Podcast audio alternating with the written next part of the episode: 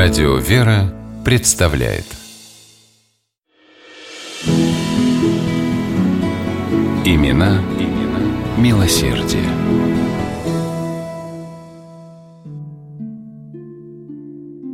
В ноябре 1900 года в китайском городе Хайларе дальневосточный купец Иван Васильевич Кулаев еще раз поцеловал на прощание свою жену и десятимесячного сына, затянул подпругу и ловко вскочил в седло.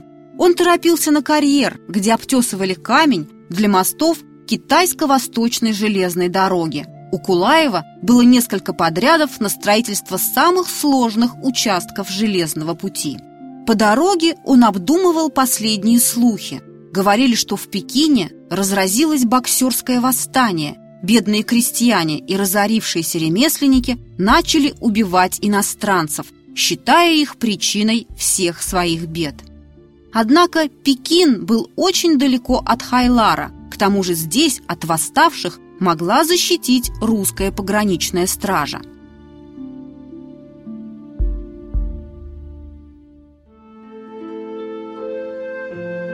Когда Иван Васильевич возвращался с карьера, служащие передали ему телеграмму военных властей с требованием очистить Хайлар от русских жителей. Город атаковали отряды восставших. В глазах Кулаева потемнело. Неотступно сверлила мысль, как там жена и малыш, не случилось ли чего с ними. Купец бросился обратно домой, но нашел двери на замке. К счастью, Кулаеву сообщили, что его близкие успели уехать и находятся на русском пограничном посту в полной безопасности. В память об избавлении своей семьи от смертельной опасности Иван Васильевич решил построить храм в честь казанской иконы Божьей Матери на своей родине, в селе Тюльково, Балахтинской волости Красноярского края. Жизнь Ивана Васильевича Кулаева больше похожа на приключенческий роман. Осиротев в 16 лет, он рано стал самостоятельным хозяином значительного торгового дела отца. Еще юношей Кулаев основал первый в Сибири медиплавильный завод, затем добывал золото на Алтае, строил железную дорогу, открывал на станциях универсальные магазины. Немалый доход приносили предпринимателю мукомольные заводы во Владивостоке, Манчжурии и Хабаровске. Вскоре Кулаев основал в китайском городе Харбине русское мукомольное товарищество, и русско-азиатский банк передал в его ведение все мукомольные дела. Иван Васильевич Кулаев считал, что богатство дается человеку Богом для использования на благо тех, кто нуждается.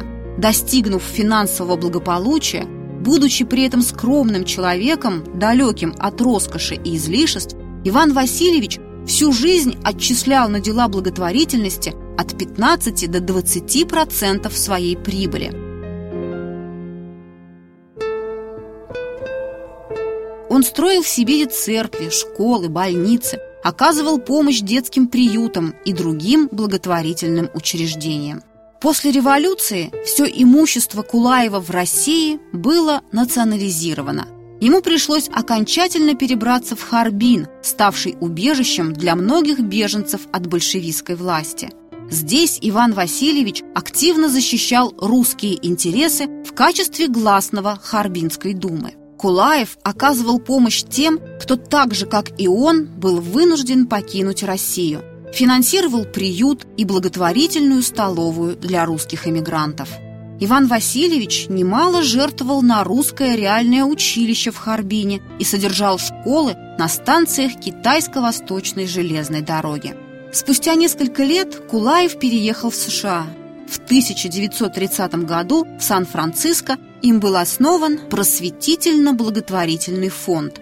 На создание фонда Иван Васильевич пожертвовал 200 тысяч американских долларов – Фонд финансировал множество православных семинарий, школ, домов престарелых и русских культурно-просветительских организаций по всему миру.